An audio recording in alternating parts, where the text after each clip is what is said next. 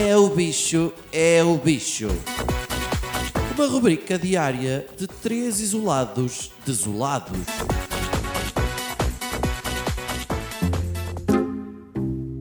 Então.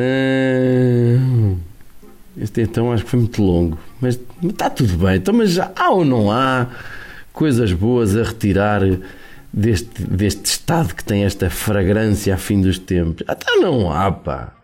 Uma das coisas boas que eu estou a retirar deste período de prisão domiciliária voluntário, que eu até passei a usar o relógio de pulso junto do tornozelo para fazer de conta que uso uma pulseira eletrónica, é podermos, eh, por exemplo, sacudir o tapete à janela sem olhar eh, para ver se está alguém a passar. Entre outras coisas que vou descobrindo. Por exemplo, eu ressuscitei a minha PlayStation. Ela estava dentro de uma gaveta já há uns anos. Raspei-lhe a camada de musgo que ela já tinha ganho. Pedi uns cabos aqui ao meu vizinho aqui de baixo. Eh, dei à chave, meti a PlayStation em segunda. E juro que quase que me vieram as lágrimas aos olhos porque ela está viva.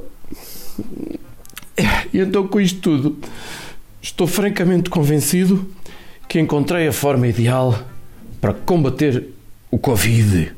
É uma, uma forma metafórica, um faz de conta, o coloca assim, basicamente no mesmo patamar do que qualquer tratamento homeopático. Comprei um jogo na loja online daqueles que servem para matar alemães sem dor. Então, na minha cabeça, eu semeei a ideia de que cada alemão que me aparece à frente é um Covid. E então, aquilo que com a minha mira eu vejo e pumba mesmo na nuca do Covid.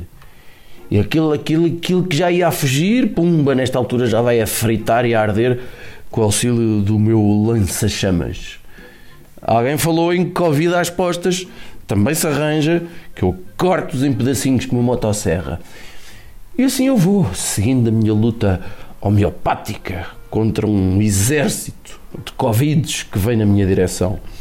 Gosto muito de jogar com uma pala no olho esquerdo, um palito na boca e uma cicatriz que eu desenhei com uma esferográfica, só para eu me sentir mais dentro da personagem. 5 em 5 minutos, meto na pausa. Para desinfetar as mãos, não vá o diabo de las